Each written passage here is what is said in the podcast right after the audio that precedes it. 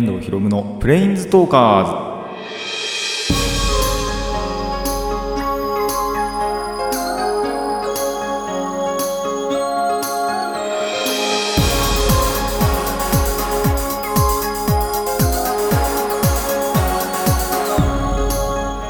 ラジオの前の皆さんこんにちは。遠藤ひろむのプレインズトーカーズ。パーソナリティの遠藤ひろむです。この番組はアニメゲーム声優が大好きなこの僕遠藤ひろむがマジック・ザ・ギャザリングのマジック・ザ・ギャザリングのプレインズ・ウォーカーがいろいろな次元を旅するかごとくいろいろなジャンルの話をする番組です。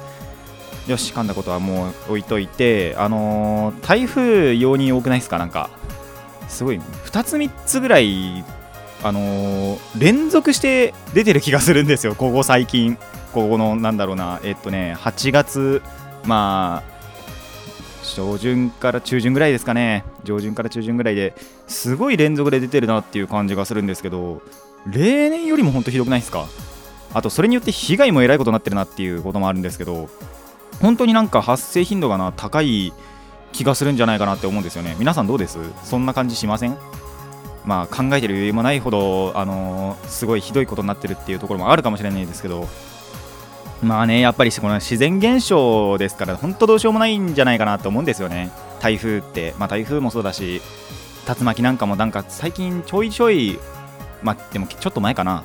起こったりもしてましたしまああと本当に台風によって風とか雨とかもすごいんでただそれ本当にどうしようもないなっていう感じじゃないですか。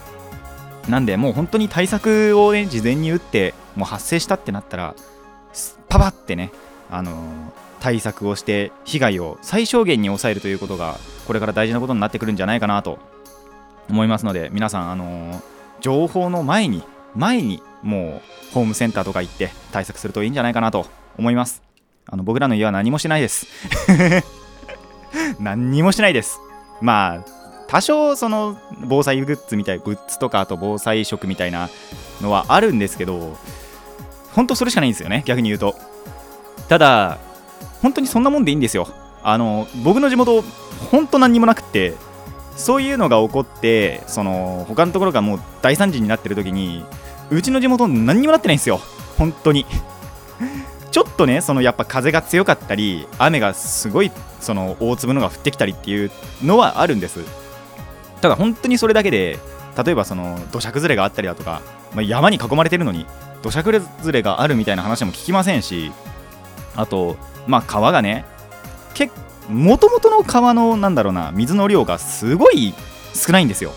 なんでちょっとその氾濫っていうかまあ多くなるって言ってもそれが通常の川ぐらいになるんじゃないかなみたいな。それでも俺らからしたらびっくりなんですけどそこの川がもう大量に流れるのは。それでも普通の川ぐらいになるっていうぐらい本当になんか何もないっつか平和なすぎるところなんでまあ本当にちょっとねやるだけでいいかもしれないんですけどあの皆さんの地域がどういうところか本当に分かりませんのであの対策というのはですねあの事前事前にやっておきましょう。あの雨風に負けずいきたいなと思います。それではラジオの方始めていきましょう。遠藤ひろむのプレインズトーカーズ。今回もレッツプレインズトーク。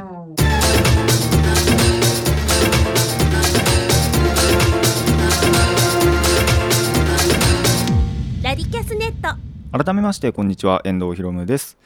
あのーまあ、先日ですね僕のお父さんがあの外付け HDD っていうまあなんて言うんだろうな。パソコンとかあとまあゲーム、まあ、プレイステーション3とかプレイステーション4とかの容量を増やす、まあ、HDD っていうなんて言えばいいのかな、まあ、メモリみたいのを買ってくれたんですよ。で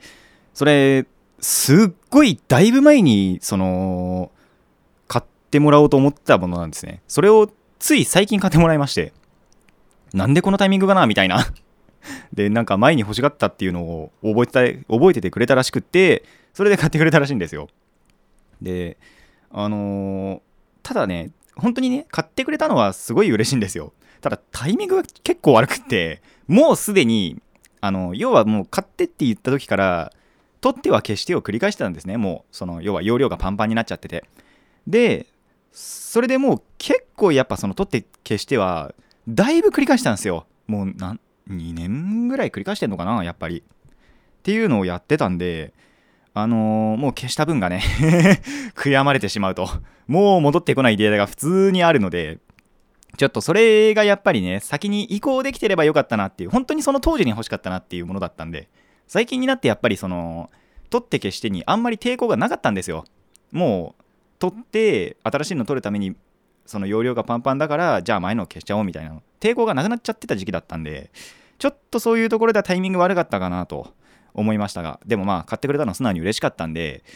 普通にそのパソコンでちょっとフォーマット作業とかしてあの使えるようにして。で、えっとまあ、僕の用途って本当にそのトルネっていうプレイステーション3で録画をする機能。機能っていうかまあアプリっていうのかな。まあソフトっていうのかな。そのソフトのための HDD にしようと思ってたんでそれで、あのー使えるようにして。で今あるデータの、まあ、半分ぐらいその移行したら本当にそのプレイステーション3そのものの容量がすごい増えたのでそういう部分では良かったかなって思います。まあこれからバンバンバンバンあの HDD に移してどんどんどんどんプレイ3でも撮れるようにしていっぱいいろんなそのアニメやら何やら見れたらいいなと思っています。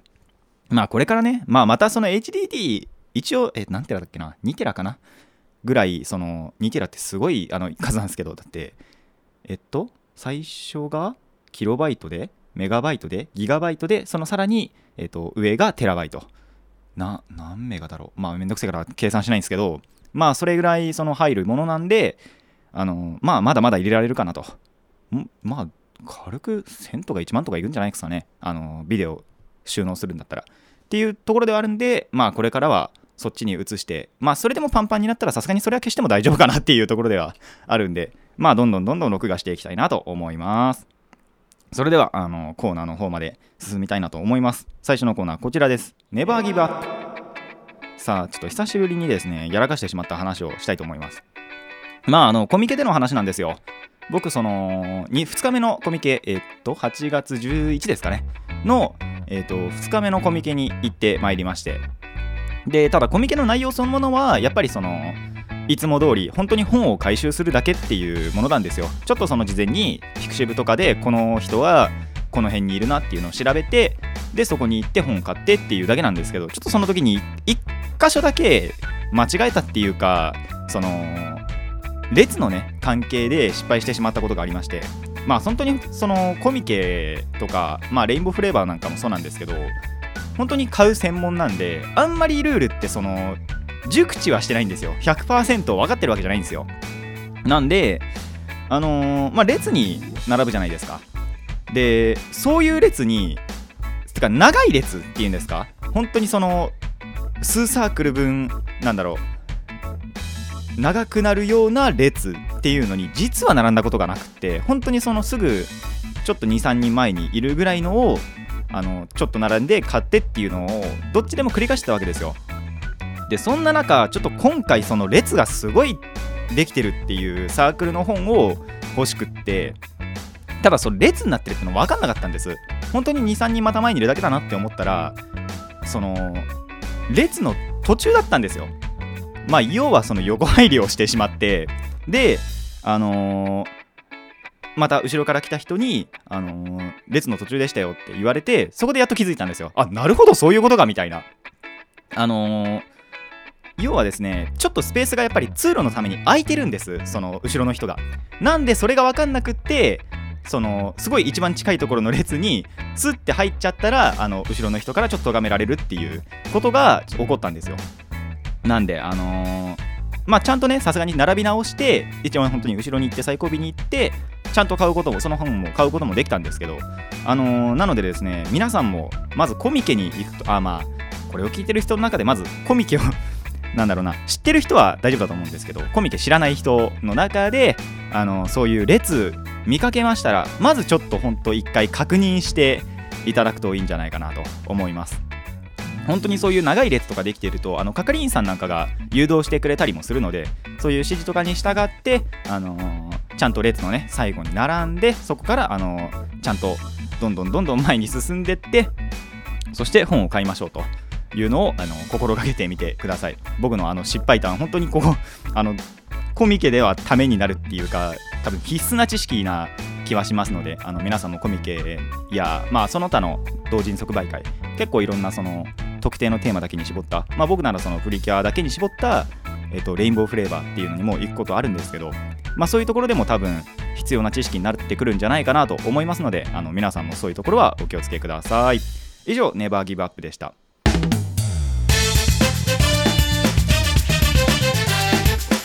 遠藤ひろむのプレインズトーカーズ。続いてはこちらです。フレンダス。さあというわけでですねもう毎週毎週のようにフレンダスこのコーナーやってるかなって思うんですけど まあまたその結構集まりが良くて、えー遊んだという話が2つほどありますのでその話をしたいなと思います。まあまずはちょっとこれ 3D 化でもよかったかなと思ったんですけど日曜の夜ですね。ちょっと前からえっと鉄馬をしようかみたいな話がそのある友達1人から出てましてでまあちょっとメンバーを集めてたわけですよ。で本当は最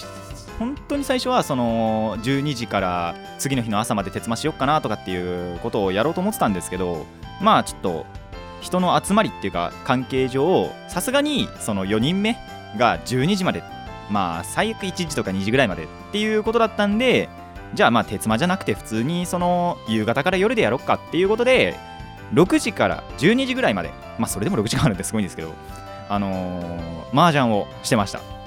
まあちゃんとその4人で麻雀してたんですけどだたしあとまあ6時間あとぶっ続けじゃないです。さすがにその休憩入れたりあとその他の卓芸を入れたりもしてました。でえっ、とまあ麻雀だけの話をするとまずその1回戦目、えー僕はちょっとあの点数の計算を実はしてなくてあしてたんですけどその最後の集計をしてなくてどっちか分かんなかったですけど2位か3位なんですよ。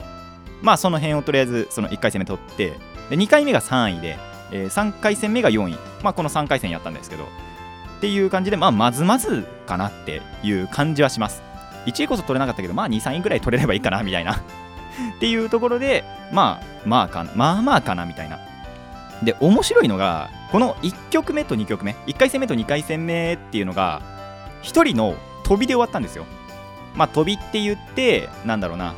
誰か1人の点数がマイナス点。あの例えば3000点持ってる時に5000点取られてマイナス2000とかになったらその時点でその最後までやらずにゲームが終了するっていう、まあ、ルールがあったりするんですけどそれで終わったんですね。1回戦目と2回戦目。でもう同じやつが 2回飛んだんですよ。1回戦目2回戦目って。これすげえなってことでお前持ってるなっていうことでえっとまあなんで僕はその4位にならず2位とか3位とかになって4回戦目がそいつが1位になってたのかな確か。その飛んだやつが。1位になってたっていう確か感じだったんですけど。まあそんな感じでですねまあでも結構面白いその回だったかなと思いました。で途中まあちょっと一回休憩っていうか挟もうかってことで、えー、カタンの開拓者たちっていう、えー卓芸をやりました。これだいぶ前に多分説明もあったと思うんで一応その詳しい説明は省くんですけどまあそれですねサイコロを使うゲームなんですよ。で僕が勝つ時僕がその1位になる時っていうのは本当にダイスの目の偏りがひどくって僕に有利な目しか出ないみたいな もう運命に愛されてる勝ち方をするんですね。大体勝つ時は。で負ける時は本当に何にも出ないっていう女神に見捨てられたあの負け方をするんですよ。だ今回、まあ、点数的には確か2位なんです。あの本当にその1位が出た時点でゲーム終了してそれかその2位以下の人っていうのは基本的に点数計算しないんですけど一応そのまだまだまだ勝つ目があったっていうぐらいの点数だったんですよ。で2位だったんですけどただ2位にまでなれるってことはダイス目もそれなりに出ててで出ない時もあってっていう本当に半々ぐらいな、あのー目の出方をしてたんでそういう点ではその2位でこそあったもののでも満足できるそのカタン、まあ、開拓だったかなっていう感じがしました。本当にその勝つ時はバカ勝ちだし負ける時は本当にボロボロだしそのダイスってかサイコロの目が出なくて。でボロボロなんでそういうのがなくて良かったかなっていう感じはしました。まあそんなこんなでそんな日曜日が終わり。ただ僕ですねその後また2時間ぐらい僕だけ残ってその友人1人と遊戯王なんかをやってたんですけどまあそこの話はちょっとで、あのーもう一つ後の、えー、とコーナーでいこうと思います。で、えっともう一個の話の方、まあ、友達と遊んだ話の方は、えっと6人集まるっていう日がちょっと1回だけありましてそのこの日なら、まあ、何人すごい多く集まれるよってことで、えー遊びました。なかなかその6人集まれるっていうのが少なくって、まあ、最近本当にやっぱ就活生はいるしあの仕事で忙しいやつもいるしあとバイトのやつも普通にいるしっていうことで集まっても5人ぐらいがやっぱ限界だったんですよ。でそれがやっぱりその最近来てないやつ2人も含めての6人っていうこともあってなかなかやっぱいいなんだろうな思い出になったかなっていう感じはします。ほんとひと夏の思い出ですよ。でまあただ自分はですねあのバイトがその日あったんで朝ちょっといなくって午後3時ぐらいからかなぐらいからちょっと合流してで遊んでました。もうその日はですねあらゆる卓芸をしましたね。例えば、えっとまあ、大喜利みたいな感じで、えっと、このお題に対してこれの〇〇の数は何人ぐらいでしょうみたいなっていうのの数を当てるゲームとか、えっと、あとはウミガメをサイコロで走らせるゲームとか、えっと、自分たちがコントローラーになって駒をどんどんどんどんその自分の向けれる方向にしか動かせないんですけどそれでゴールを目指すゲームとかあとはあサイコロ振って深海に潜るゲームとかあとゴキブリをなすりつけるゲームとか 何を言ってんだこいつはっていう話だと思うんですけど。あとはニムとなんどうやって説明しようかな。いかに数字の6番目にならないように頑張るかとか。とあとみんなで協力し合って花火を完成させたりとか。っていうゲームで、まあ、78種類ぐらい、あのーいろんな卓芸をやりました。なかなかやっぱりその45人っていう時にも1つのゲームをちょっとすごい長くやっちゃって23種類やったらいい方ぐらいなことが多いんですけどこの日は本当にその78種類いろんなゲームぐるぐるぐるぐる回してっていうことができたんでそういう意味でも結構いい日だったんじゃないかなと思います。まあこれからもまあ、えーまあそろそろ夏休みも終わっちゃってねあの集まる機会がまた少なくなっちゃうかなとは思うんですけどあのーこういうまあ、多人数で集まれる日っていうのは有効活用してまだまだやっぱりそのこういうぐらいの多人数でもできるゲームっていうのがありますのでそういうゲームをやっていけたらいいなと思います。以上フレンダスでした。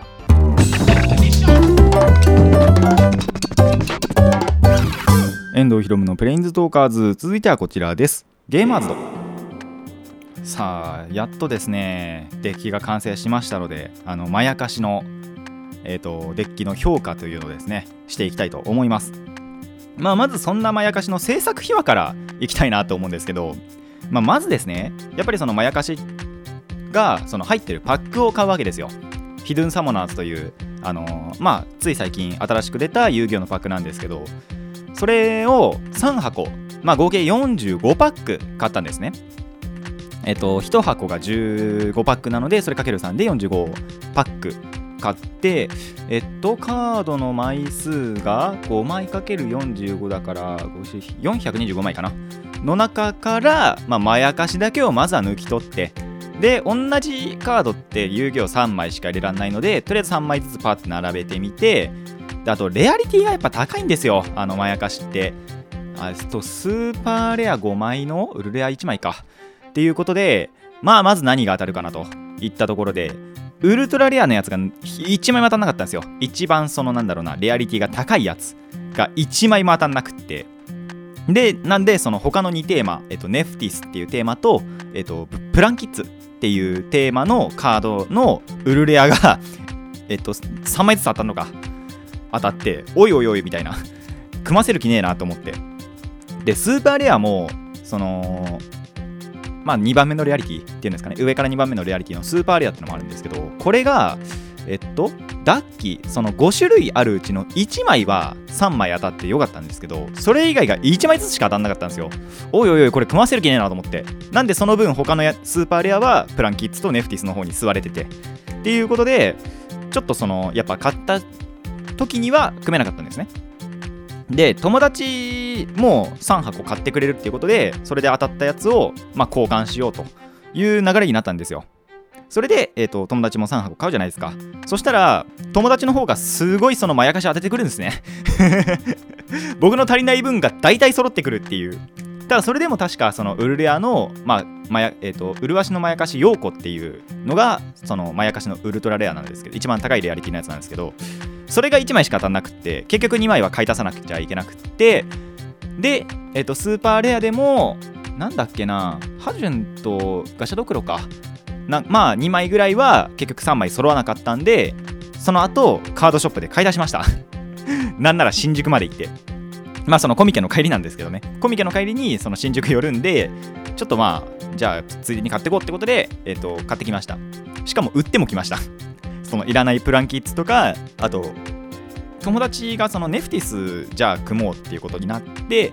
で上げて余った分っていうんですかね。それも、えっと、売っ払ったらまあマイナス刺繍ですね。全然高値で売れないみたいな700円ぐらいだったかな全部売って。っていう感じだったんですけどまあそんなこんなでですね一応形にしました。でできました。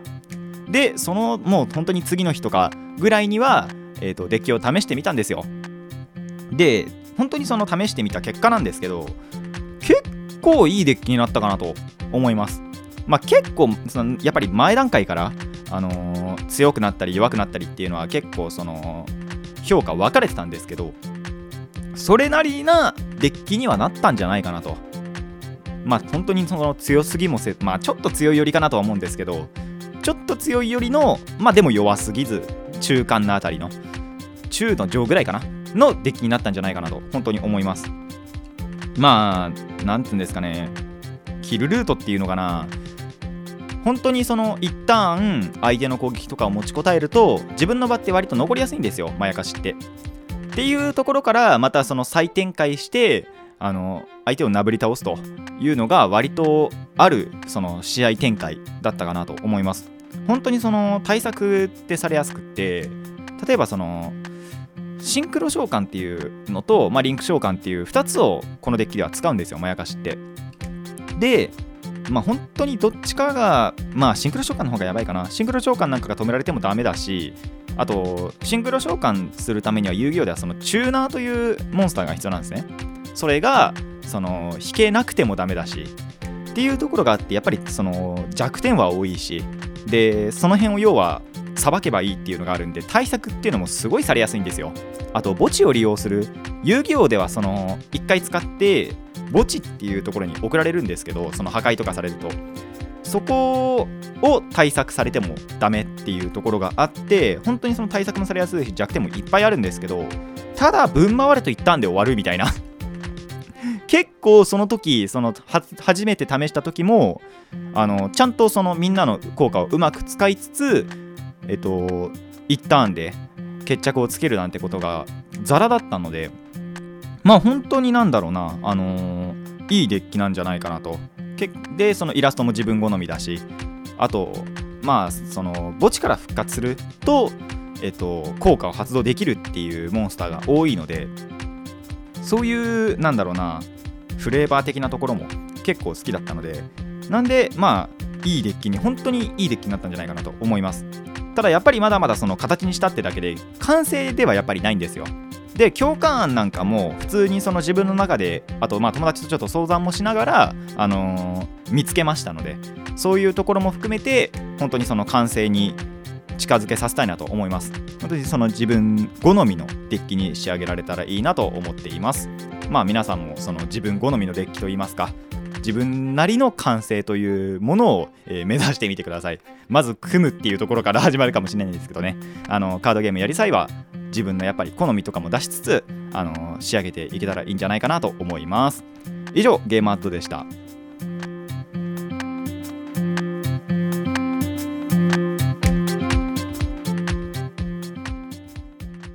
遠藤ひろむのプレインズトーカーズそろそろお別れの時間になってまいりました。や台風の話から始まりあの失敗して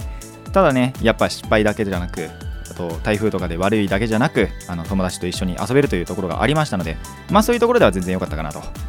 思う1週間でした。まああとバイトはねほんとどうしようもないなっていうのがあって本当に2人になるのってまずいんですよ。で2人な時が23日あったかなやっぱり。あったりあとかと思ったらすごい混んだりっていうのがあったんでちょバランス取れてねえんじゃないかなっていう感じはあるんですけどまあその分やっぱり友達と遊べるっていうのはねすごいその幸せな時間だったりするんですごい楽しい時間だったりするんであとなんかもう一個ゲーム忘れてそうなんじゃもんじゃ忘れてたな。なんじゃもんじゃっていうゲームがありましてそれまあ友達が持ってきたやつなんですけどそれまあどんなゲームかっていうとまずそのな何種類だろう？まあでも14種類15種類ぐらいのそのイラスト描かれたカードが、まあ、34枚ずつぐらいあるわけですよ。で最初にめくれた時には名前をつけるんです。そのなんじゃもんじゃに。なんじゃもんじゃ族だと思うんですけど。でまあどんどんどんどんその名前をつけていくんですけど前に出たカードが出た時はその時の名前を呼ぶんですよ。例えばまあ太郎とかたけしとかどんどんつけていくじゃないですか。で一番その最初に出たやつと同じのめくれたら太郎っつってあのー叫ぶわけですよ。そしたらその叫んだやつがカードをもらっていく。それで得点どんどんどんどん稼いでいくっていうゲームがあったんですけどそれ鬼のように強いやつがいて よくお前そんなに名前覚えられてんなっていう。だって本当にそのまあ6人あその時まだ5人だったかな。5人とかでやってる時にえっと1人だけ20点以上稼いでるやつがいるんですよ。でそしたら2位はまあ10点ちょっとぐらいかまあ取れない時は本当に1桁の中1人だけ20点30点稼ぐやつがいてお前なんじゃもんじゃかみたいな。お前もはやなんじゃもんじゃ族だろっていうぐらいのまあでも結構面白いその当たりなゲームがあったりもしたんでそういう時も面白かったなと思いました。まあ本当あれはびっくりしましたけどね。すんごい記憶力だなみたいな。そういうやつに限って他のゲームはできないっていうのがあるんですけどまあまあまあそういうところはやっぱりバランスが取れてるのかなと思います。あとはなまあまだまだやっぱり卓ゲーで増やしたいなって思ったりもするんでそういう時があったらまたこっちで話したりもするんじゃないかなとは思いますので皆さん楽しみにしていてください。まあなんならもうあの皆さんからこんなゲームどうですかみたいなことがあったらコメント寄せてくれたらもしかしたらやるんじゃないかなみたいな買ったりして。でもはもしすでに持ってたらそういうのにも答えていくんじゃないかなと思いますのであのぜひぜひコメントなんかもねあのライジキャスネットの方から寄せてくれたらいいんじゃないかなと思います。あとちょっとあのなんだろうな。これ1週間でちゃんと聞いてる人にとってのお知らせみたいなもんなんですけどえっと次の1週間分だけ、えっと、お休みをいただきたいなと 思います。まあ僕の都合じゃなくて、ちょっとここの収録場のあの都合ではあったりもするんですけども、あのーで、ここやっぱりネットラジオで過去のやつとかいつでも聞けちゃうんで、あんまり関係ねえなっていうところでもあるんですが、一応その週でちゃんと聞いてる人にとってはちょっと重要なことかなと思いますので、あの1週間分だけお休みさせてください。さあ、ここで、えっ、と、一つね、ちゃんと連絡したということで、えっ、と、そろそろこちらのラジオも終わらせていきたいなと思います。遠藤ひろむのプレインズトーカーズ。ここまでのお相手は遠藤ひろむでした。また次回もレッツプレインズトーク